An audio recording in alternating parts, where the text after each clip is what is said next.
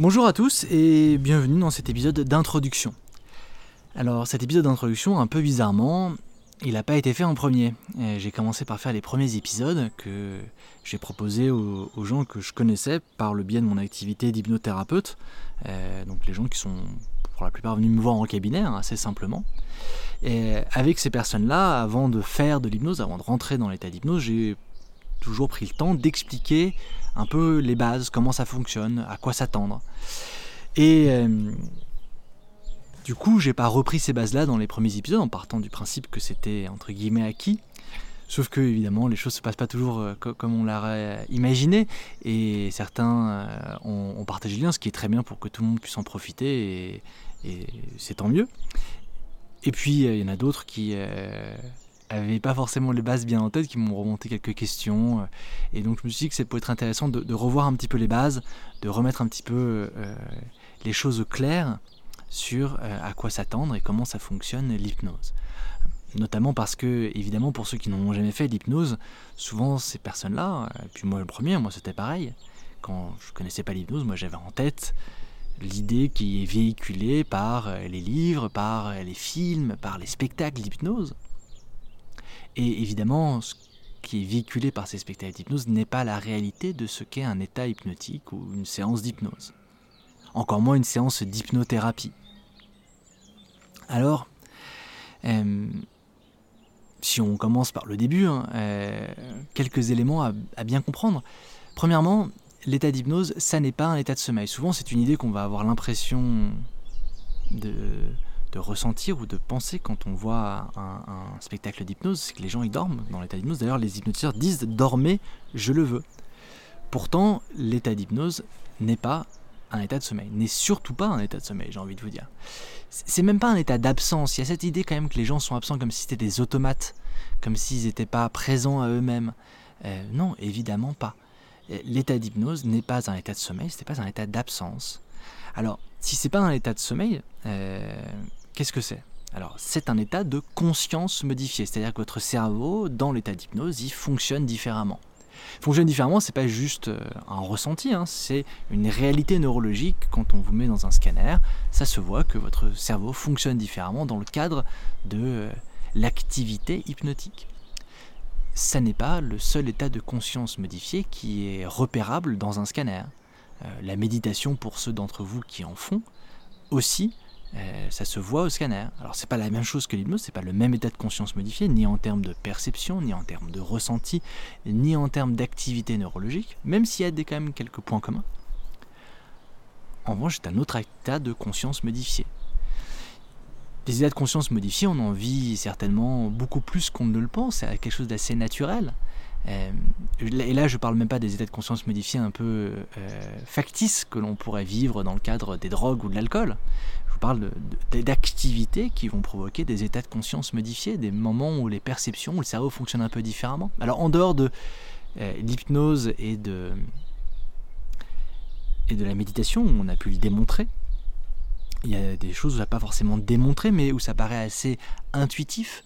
Je vais prendre le cadre par exemple euh, des états de créativité. Vous savez, quand on est, pour ceux d'entre vous qui peignait, qui chantait, qui jouait de la musique, qui écrivait, c'est souvent des moments où, quand ça se passe bien, on va avoir euh, des sensations assez particulières, on va avoir l'impression que le, temps passe très différemment. Évidemment, quelqu'un qui sculpte ou qui peint pendant des heures et qui a l'impression qu'il s'est passé que quelques, quelques dizaines de minutes, c'est très commun. C'est très commun. Et en même temps, c'est très bizarre si on y réfléchit bien. Cette perception du temps complètement différente. On peut le ressentir dans le sport aussi. Ce fameux second souffle, tout d'un coup, on ne sent plus la douleur du corps, mais on sent quelque chose d'autre. D'ailleurs, le sport va modifier notre état émotionnel. Donc c'est certainement pour qu'il ait modifié l'état émotionnel qu'il y a eu quelque part une modification de l'état de conscience. Bref, c'est quelque chose d'assez naturel. Alors l'état d'hypnose ne va pas nous permettre ou nous servir à être plus créatif, quoique c'est plus créatif ça pourrait, mais ne va pas nous servir à peindre des tableaux, ça va pas nous servir à, faire plus de sport, ça va nous servir là à accéder à une partie plus inconsciente de vous-même. Accéder à une partie alors là, au terme d'inconscient, pour spécifier un petit peu, effectivement, pas inconscient au sens euh, freudien pour ceux qui feraient un peu de psychanalyse, inconscient au sens très simple de tout ce qui n'est pas directement dans le cadre de mon contrôle conscient. Il y a ce que je décide consciemment, ça c'est mon conscient, et même si c'est pas encore tout à fait clair en termes de compréhension euh, scientifique ce que c'est que le conscient, en termes de compréhension subjective, on sait bien ce que c'est que le conscient. C'est cette partie de nous qu'on maîtrise, qui maîtrise, qui décide des choses. Cette partie-là, ce conscient, c'est très bien. Mais on se rend bien compte qu'une très grande partie de ce qui se passe dans notre vie, de ce qui se passe dans notre corps, de ce qui se passe dans notre esprit, dans nos émotions, n'est pas gérée par le conscient, est au contraire gérée par l'inconscient. Qu'il s'agisse euh, de, comportements compulsifs, qu'il s'agisse d'addictions, qu'il s'agisse en fait d'émotions, mais qu'il s'agisse aussi de choses beaucoup plus basiques comme la, respiration euh, qui se fait toute seule quand on dort, ou le fait simplement d'avoir un cœur qui bat sans avoir à y penser, le fait de marcher sans avoir à réfléchir à tous les muscles que l'on déplace, que l'on active. Bref, évidemment, il y a une grande partie des choses, une très large majorité, on l'évalue aujourd'hui à peu près à 99% de l'activité cérébrale, qui est inconsciente. À aucun moment d'une séance d'hypnose, que ce soit par euh, dans une vraie séance en cabinet ou que ce soit euh, ici et maintenant encore moins, je ne vais prendre le contrôle de votre cerveau ou de votre corps. Ça n'est pas possible. Je ne peux pas, aucun hypnotiseur au monde, aucun hypnothérapeute au monde ne peut prendre le contrôle de qui que ce soit. Euh, c'est tout simplement impossible. Si c'était possible, tout le monde ferait des cours intensifs d'hypnose. Donc dans l'état d'hypnose, ce dont il s'agit, c'est plutôt d'une coopération. Alors, quand on est dans le cadre d'un cabinet, ce que je dis, c'est que c'est une coopération entre la personne qui est venue me voir et moi. Euh, là, on est dans le cadre d'un audio, c'est préenregistré, on n'est pas en rapport physique l'un avec l'autre, il y a une forme de coopération quand même par-delà le temps et, et les médias. Mais il y a surtout l'idée d'une coopération entre vous et vous-même. L'idée que dans cet état d'hypnose, on pourrait même dire, puisqu'il s'agit d'un audio qui vous accompagne, un état d'auto-hypnose accompagné, c'est-à-dire que vous allez rentrer tout seul dans l'état d'hypnose, avec l'aide et le soutien des mots, des idées que je vais vous proposer. Dans cet état-là, un état de coopération, un état actif, vous n'allez pas dormir, vous allez être actif, mais actif plus inconsciemment que consciemment. Une fois qu'on a ça en tête, j'aimerais vous proposer une toute petite expérience pour commencer qui va vous permettre euh, de pouvoir raccrocher les wagons euh, avec, euh, avec les audios qui vont suivre. Je vais vous proposer de prendre une position confortable, assise, pas allongée, plutôt assise pour justement mettre en valeur cette activité. Et dans cette position assise, vous allez simplement s'assurer qu'elle est plutôt confortable. Et puis vous allez tendre vos deux bras droit devant vous. Puis vous allez tourner vos deux paumes vers le haut. Et simplement dans cette position-là, vous allez prendre une bonne inspiration, souffler et fermer les yeux. Et avec les yeux fermés, vous allez simplement vous imaginer vos deux bras tendus droit devant vous, vos deux paumes tendues vers le haut. Et simplement en imaginant vos deux bras tendus devant vous, vous allez prendre le temps de choisir l'une de vos deux mains, celle que vous voulez, peut-être la main droite, peut-être la main gauche. Et dans la main que vous avez choisie, vous allez placer, poser un objet très très lourd, celui que vous voulez. Alors ça peut être une grosse boule de bowling, ça peut être un gros livre, ça peut être une haltère ou un gros sac de voyage. Quel que soit l'objet que vous avez choisi de poser dans la main dans laquelle il pèse, cet objet, nécessairement, il a une forme, une couleur, un poids. Et plus vous imaginez cet objet, mieux vous l'imaginez. Petit à petit, des, éléments, des détails viennent vous apparaître. Peut-être euh, le titre du bouquin, si c'est un bouquin, peut-être euh, le chiffre sur le côté de la boule de bowling, ou peut-être autre chose. Quoi qu'il en soit, au fur et à mesure que ces détails s'accumulent là dans la main, de sentir et d'être attentif à la manière avec laquelle le poids de cet objet petit à petit se diffuse et se propage depuis la main jusque dans le bras et du bras jusque dans l'épaule.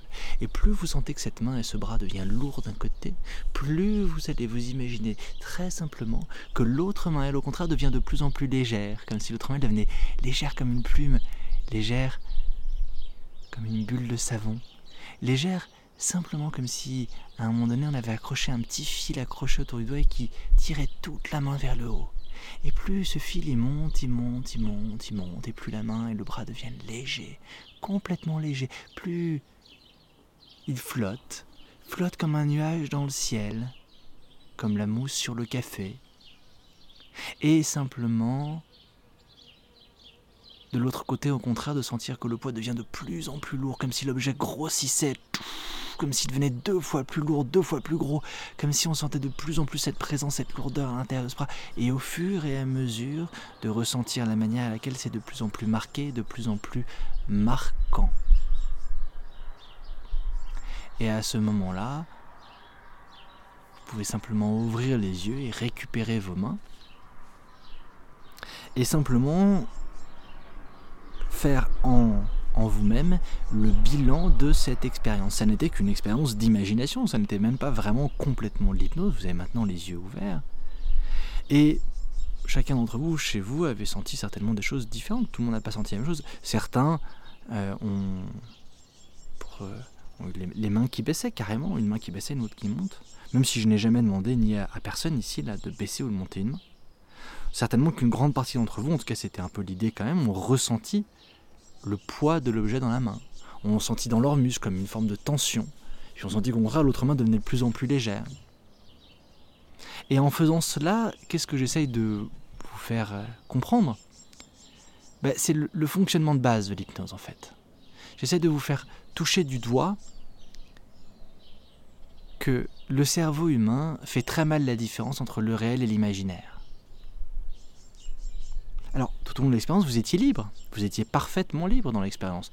D'ailleurs, certains ont mis une boule de bowling, mais chacun a mis une boule de bowling de la couleur qu'ils voulaient. D'autres ont mis des choses qui n'avaient rien à voir avec ce que j'ai dit. Certains ont mis une pierre. J'ai des, patients créatifs qui parfois ont dit que j'ai mis une voiture ou une moto, d'autres qui mettaient leur maison. Chacun a mis ce qu'il voulait. Chacun est resté libre. Là où je parlais de coopération et non pas de prise de contrôle, chacun était libre dans cette expérience. À l'inverse, vous étiez aussi libre de mettre l'objet le plus petit, le moins lourd que vous voulez. Une fois, j'ai quelqu'un qui m'a dit que c'était pas lourd du tout, et quand je lui ai demandé qu'est-ce qu'il a mis, il me dit j'ai mis une balle de ping-pong. Je fais passer logique, une balle de ping-pong, ça va jamais peser très lourd. Vous étiez libre, libre de jouer le jeu à votre manière, libre d'imaginer ce que vous vouliez. Et votre esprit, lui, par contre, votre cerveau, lui, fait très mal la différence entre le réel et l'imaginaire. Parce que c'est comme ça qu'il est fait. On a souvent tendance à oublier ce fait-là. Les enfants, pour eux, c'est évident, ils, ont des amis imaginaires, ils font pas du tout la différence. Nous, en tant qu'adultes, on a tendance à oublier qu'on fait difficilement la différence. La preuve, en dehors de cette expérience, c'est que vous tous, vous dormez la nuit, vous rêvez, ça vous arrive de rêver, même pour ceux qui ne se souviennent pas de leur rêve, ou très rarement, tout le monde a déjà fait l'expérience d'un rêve et d'un cauchemar. Et dans un rêve, on croit que c'est vrai. On se fait duper par notre propre cerveau, on est convaincu que c'est la réalité. C'est-à-dire qu'à la question suis-je dans le monde réel, notre cerveau se trompe de réponse plusieurs fois, au moins une fois par jour, dans la nuit. Mais allons même plus loin. Quand on regarde un film et que le héros meurt, et eh bien tout d'un coup on est triste, voire même on peut avoir une larme qui coule. Alors que l'histoire est fausse et que l'acteur dont on parle n'est pas mort, il est euh, à Los Angeles au bord de sa piscine en prendre un cocktail.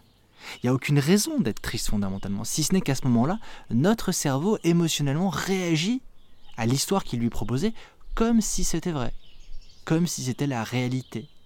Et rentrer dans l'état d'hypnose, ça va être utiliser cette partie-là de notre cerveau.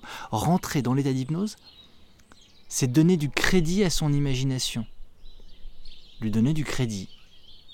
Et se laisser embarquer par son imagination. Ça va être le cœur et le moteur. C'est ce que vous avez fait là. Vous avez imaginé avec un peu plus d'intensité que d'habitude un objet dans une main et vous avez ressenti les choses. Alors, si jamais vous n'aviez rien senti, n'hésitez pas à recommencer l'expérience plusieurs fois pour réussir à, trouver les modalités de votre imagination qui vont vous permettre d'avoir un ressenti physique de ce qu'il se passe lorsque vous imaginez quelque chose qui n'existe pas. Car c'est quelque chose qu'on va réutiliser dans les audios qui suivent euh, pour, euh, pour la suite, on fera dans une position qui est plus confortable et qui est plus facile. Mais je trouve toujours ça intéressant d'impliquer le corps et d'impliquer les, sensations physiques dans, dans le principe de l'hypnose. Voilà. on a couvert un peu les grandes bases de l'hypnose. Évidemment, on pourrait continuer à en parler pendant des heures, mais là, on a les bases en tout cas qui vont vous permettre de continuer par la suite sur les audios suivants, sur lesquels je vous attends donc avec grande impatience. Au revoir.